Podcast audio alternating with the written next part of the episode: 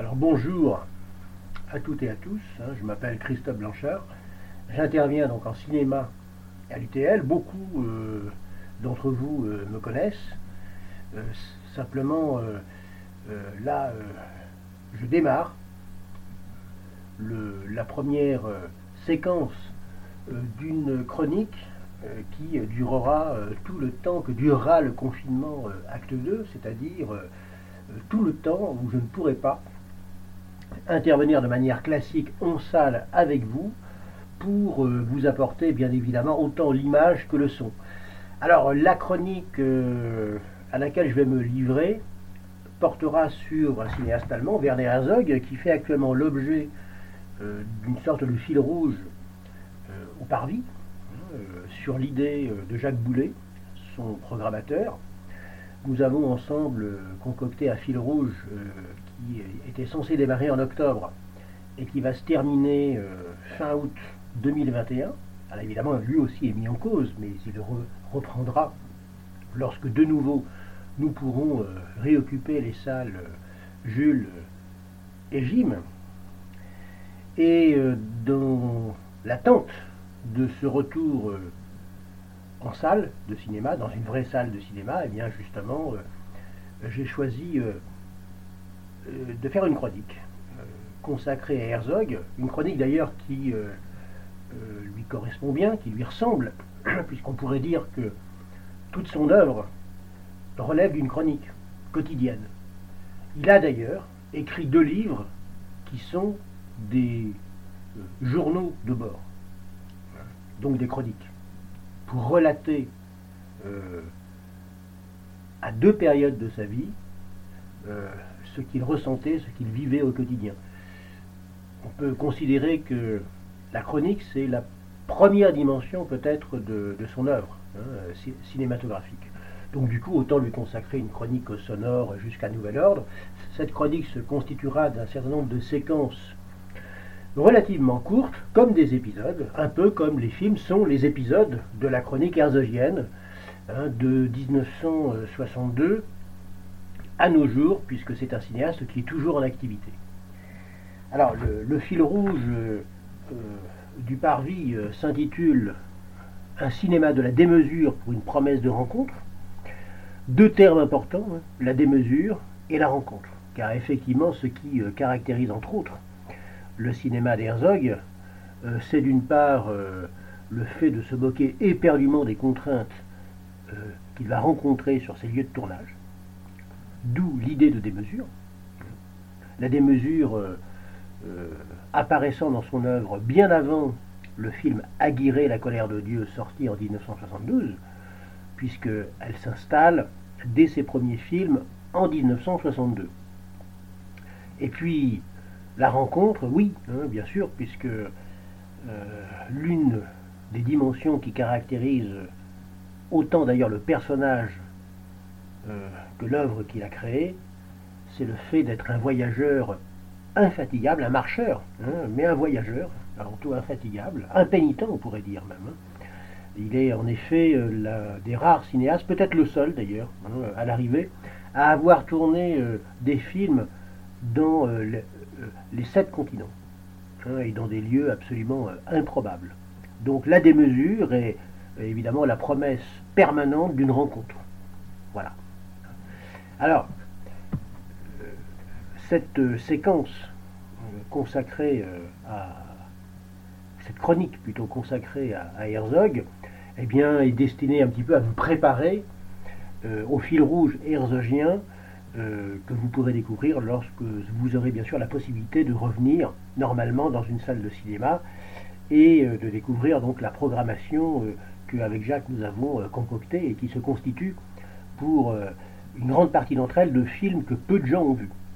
Certes, il y aura les grands classiques, Aguirre bien sûr, Nosferatu, Fantôme de la nuit, euh, et autres Cœur de verre euh, ou Caspar euh, mais il y aura aussi des documentaires, de petites fictions, qui seraient probablement restés inconnus sans l'initiative de d'un certain nombre de cinéphiles et de spécialistes du cinéma en France au cours des années 2009 et 2010, notamment je citerai euh, la rétrospective au Centre Pompidou, mais aussi sans euh, l'initiative, hein, modeste certes, mais conséquente pour ce qui nous concerne, de Jacques Boulet, qui m'a donc proposé de travailler au cours de l'été dernier sur Werner Herzog, ce que j'ai accepté avec joie, puisque m'intéressant par ailleurs à ce que j'appelle le cinéma de l'extrême, je considère que l'œuvre de Herzog fait partie du cinéma de l'extrême à partir de la démarche hein, de l'auteur, hein, du cinéaste, qui est euh, euh, Werner Herzog. Alors une autre dimension de, permanente, on pourrait dire, hein, de, son cinéma, c'est euh, l'incongruité. C'est le fait de chercher dans le monde, dans l'environnement, dans tout ce qui l'entoure, l'insolite, ce qui n'est pas banal, euh, ce qui n'intéresse pas forcément le sens commun. Donc, euh, ce qu'on pourrait appeler l'incongruité. Et euh, peut-être que la première incongruité, c'est lui, hein, puisque Herzog est un survivant. c'est quelqu'un qui aligne désormais près de 60 ans de cinéma. Il a tourné plus d'une soixantaine de films. Souvent, on le réduit à Aguirre, Colère de Dieu, parce que ce qui est toujours fascinant, euh, particulier en même temps avec ce film, c'est que euh, quand on dit Herzog, on dit Aguirre. Même si on n'a pas vu Aguirre, Colère de Dieu. Donc, euh, quelque part, l'association est faite dans la mémoire collective, indépendamment de sa connaissance réelle.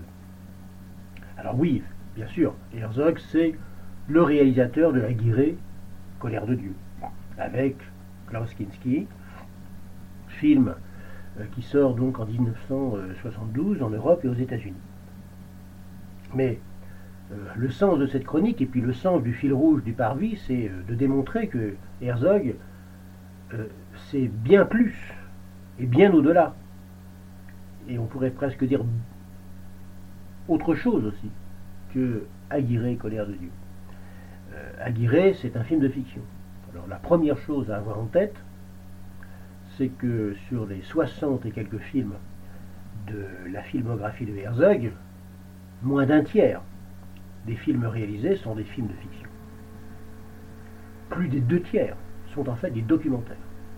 Et ça, c'est l'autre caractéristique euh, du personnage. Herzog est l'un des plus grands documentaristes de l'histoire du documentaire. Quelque chose que on dit depuis moins de dix ans quelque chose qu'on a occulté pendant de longues années. Herzog est un formidable documentariste et on espère avec Jacques que le fil rouge le démontrera. Alors, une autre caractéristique de son cinéma en découle immédiatement, c'est que le documentaire chez Herzog, évidemment, n'est pas celui qu'on attend. Puisqu'en permanence, et ceci depuis Héraclès, petit film qu'il tourne en 1962, le documentaire rencontre la fiction ou la fiction rencontre le documentaire.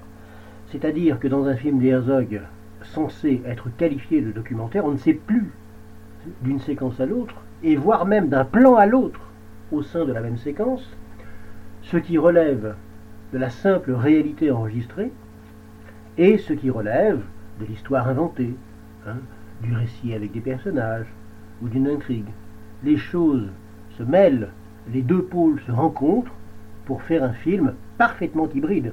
Et le fait d'être un film parfaitement hybride euh, nous amène à considérer le fait que Herzog, s'il a eu cette démarche, c'est que au fur et à mesure qu'il exerçait son métier de cinéaste, a toujours eu en tête une réflexion sur le cinéma et plus précisément sur la production des images. Donc ça, c'est une autre caractéristique de la démarche herzogienne. Tourner envers et contre tout. C'est pour ça que c'est un survivant.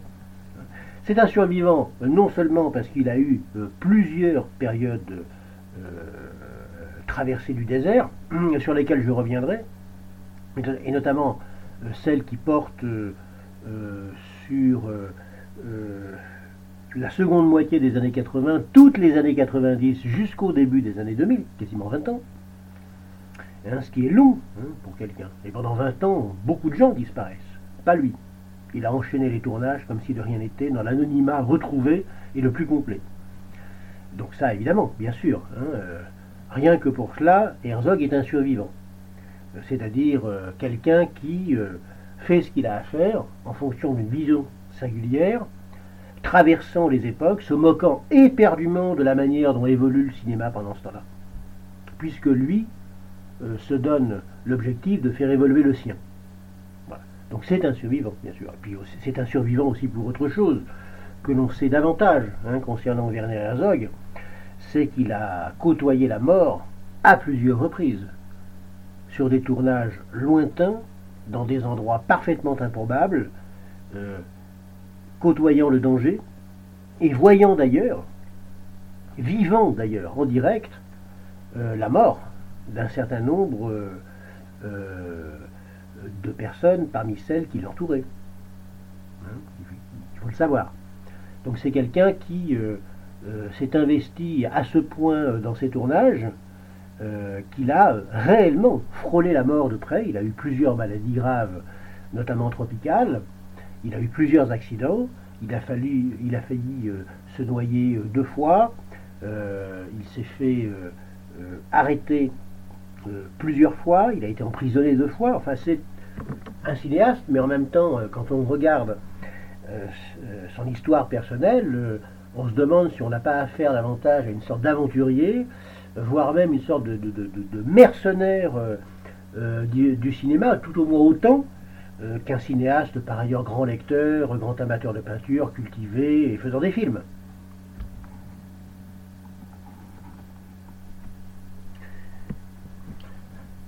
Alors, Werner Herzog, est né à Munich en 1942, le 5 septembre. Alors, alors déjà, c'est pas son, euh, premier nom, hein. euh, son, véritable nom. Hein. En fait, il s'appelle Werner Stipetik, d'ailleurs, puisque c'est le nom de sa mère, hein, euh, qu'il a surtout, elle, connu beaucoup plus que son père. C'est au moment de, signer son, premier film, Hein, qu'il choisira le nom d'Herzog. Alors, euh, d'après lui, hein, d'après lui, euh, parce qu'en français, euh, le mot Herzog, le mot allemand Herzog signifie duc.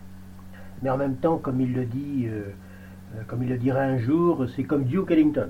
Voilà, ça fait un, peu partie du personnage.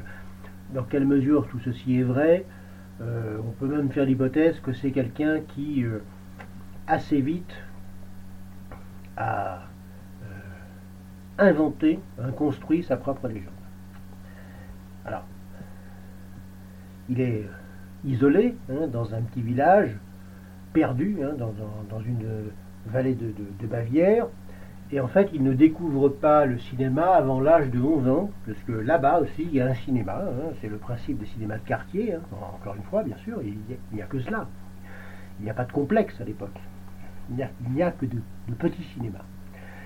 Et là, il découvre le cinéma. Il a 11 ans. Voilà. Dans une région, dans un endroit parfaitement isolé. Et c'est peut-être d'ailleurs, euh, comme il l'a dit une ou deux fois déjà, le caractère isolé euh, de cet endroit qui euh, a déclenché chez lui le, sentiment d'une véritable révélation. il a tout de suite pris la décision, au minimum de s'intéresser à cela, hein, d'en faire son univers quotidien, et voire même d'en faire son métier. Tout au moins, euh, sa mère s'aperçoit que, à partir de là, le petit Werner ne veut pas travailler. C'est-à-dire qu'il n'est même pas adolescent, il est euh, encore un enfant, et euh, dans sa tête d'enfant, il prend la décision que qu'il ne ressemblera pas aux personnes qu'il voit dans son quotidien. Donc il n'exercera pas leur métier. Tout au moins, ça ne sera pas un projet, ça ne sera pas un projet de vie. Donc il ne veut pas travailler. Et avec le cinéma, il a trouvé quoi faire de sa vie, hein, au contraire. Alors du coup, ben, euh, à l'adolescence, il écrit euh, plein de trucs, hein, plein de choses. Hein. Il, écrit euh, avant tout quand même des scénarios, des histoires, qui, euh, d'après lui, mériterait euh, euh, d'être tourné. Et du coup, dans toute sa naïveté, il contacte les producteurs de cinéma allemands pour leur proposer ces histoires. Évidemment, aucun producteur ne veut de ces histoires. Et ça, c'est une première expérience. C'est probablement euh, ce qui va euh, contribuer à cette espèce de désir farouche chez lui, hein, cette espèce d'intransigeance euh, qui consiste à, décider de faire ce qu'il a envie de faire, seul, avant tout, puisque dans un premier temps, tout le monde le rejette. Alors déjà, cette démarche pose question. Euh, c'est une démarche, d'ailleurs, euh, sur laquelle Herzog ne s'est jamais véritablement expliqué. pourquoi ne rien vouloir faire de précis à 11 ans? Pourquoi ne pas rester dans ses rêves et vouloir devenir cinéaste dès l'âge de 12 ans, pourquoi ne s'intéresser qu'à cela?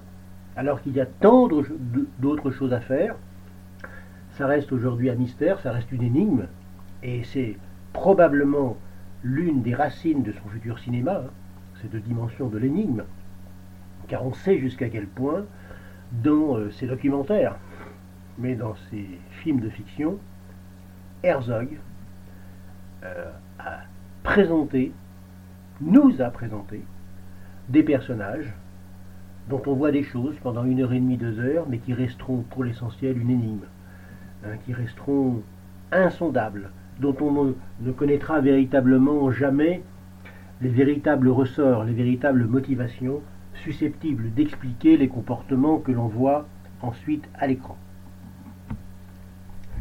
Tout au moins, sa démarche pouvant euh, se définir à la fois par euh, l'expérience et le choix de la solitude, Herzog, à 20 ans, crée sa propre maison de production. Évidemment, personne n'y croit.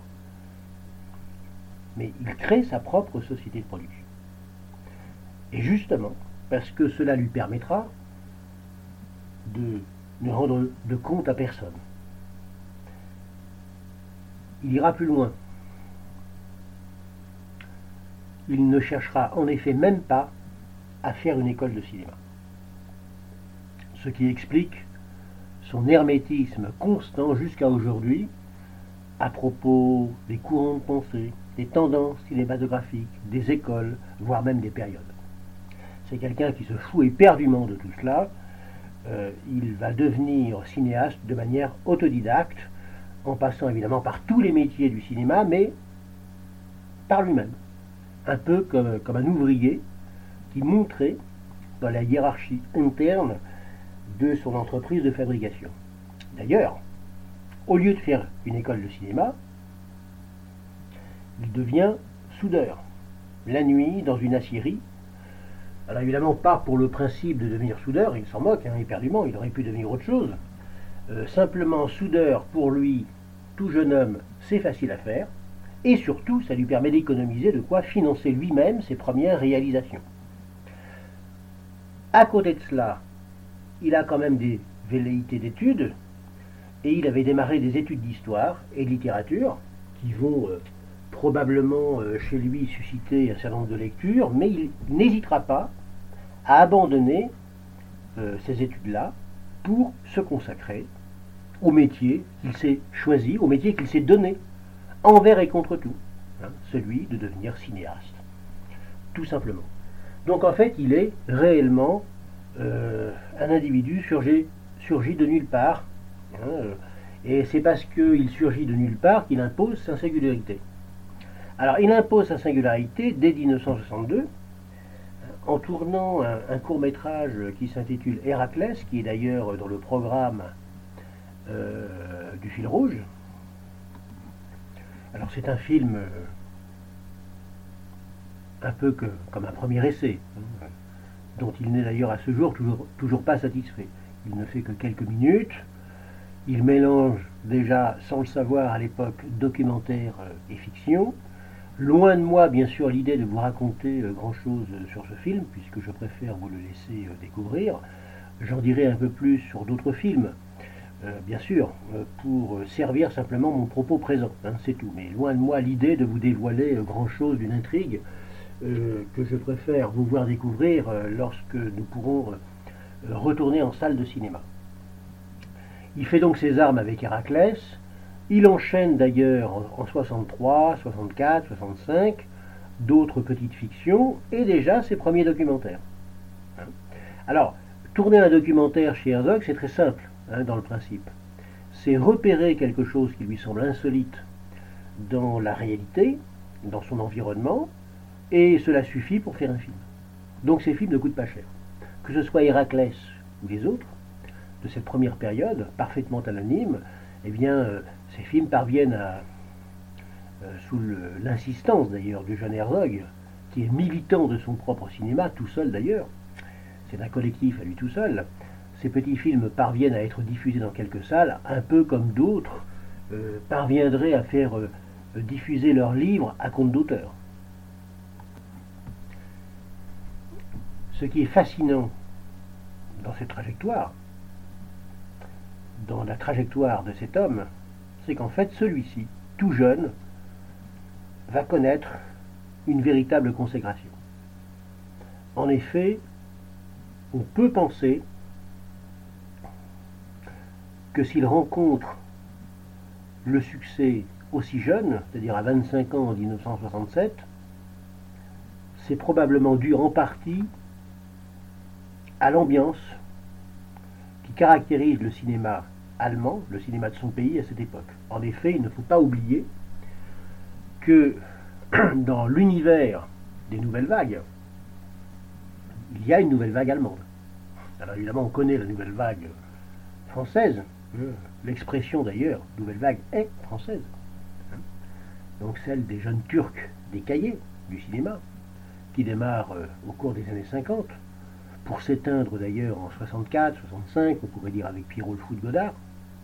On connaît euh, la nouvelle vague japonaise avec euh, Kiro Yoshida et surtout Nagisa Oshima, qui démarre à la fin des années 50 avec Conte cruel de la jeunesse, pour s'épanouir dans les années 60. On connaît bien sûr la nouvelle vague italienne, avec une multitude de grands, grands, grands cinéastes, hein, dont je renonce par avance à me souvenir euh, de tous les noms. Mais il y a d'autres nouvelles vagues, Hein, il y a une nouvelle vague brésilienne au même moment, et il y a une nouvelle vague allemande, dont le creuset se trouve dans les années 60, puisque Volker Schlandorf et Maria Rainer Fassbinder sont nés cinématographiquement au moment, à peu près au moment, 65-66, hein, où Herzog commence à se faire connaître. Et nul doute que dans cette ambiance, que dans ce réseau, de proche en proche, celui-ci parvient à imposer sa singularité en 1967 avec un long métrage de fiction qui s'intitule Signe de vie. Alors, c'est un film euh, qui est important parce que, bon, sans vous dévoiler l'intrigue, euh, il est important d'avoir en tête euh, l'argument du film, hein, un, début de synopsis, d'aucuns diraient en français contemporain le pitch, parce que euh, cela donne une idée des bases futures du cinéma d'Herzog. En effet, dans Signe de vie, on a euh, un soldat allemand dont le film raconte une tranche de vie au cours de la Seconde Guerre mondiale. Un soldat allemand qui est expédié euh, par son régiment sur une île, dans une citadelle qui est en ruine, et sa mission c'est de surveiller le dépôt de munitions qui s'y trouve. Simplement, voilà, euh, le soldat est confronté assez rapidement à l'isolement et à l'ennui, surtout. Et il perdra peu à peu la raison.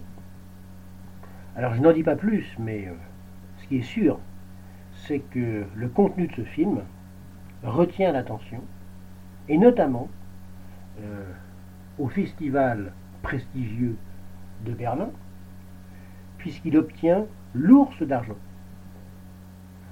Pour marquer d'emblée les esprits. Et ça c'est important parce que Herzog a 25 ans, il sort de nulle part, il est autodidacte, il, a dans son entourage des gens qui n'appartiennent même pas au milieu du cinéma, et avec un long métrage de fiction intitulé Signe de vie, avec l'histoire de ce soldat allemand perdu dans sa folie, eh bien, il détermine une grande partie euh, de sa trajectoire euh, des années 70. À partir de là, c'est la première consécration, il a 25 ans, c'est un jeune homme en tant que tel, mais cette consécration va lui donner tous les encouragements. Alors, c'est justement euh, ces encouragements et la suite de son parcours que j'aborderai dès que possible dans euh, une deuxième séquence de mes chroniques herzogiennes. Euh, je vous souhaite bonne soirée et à très bientôt.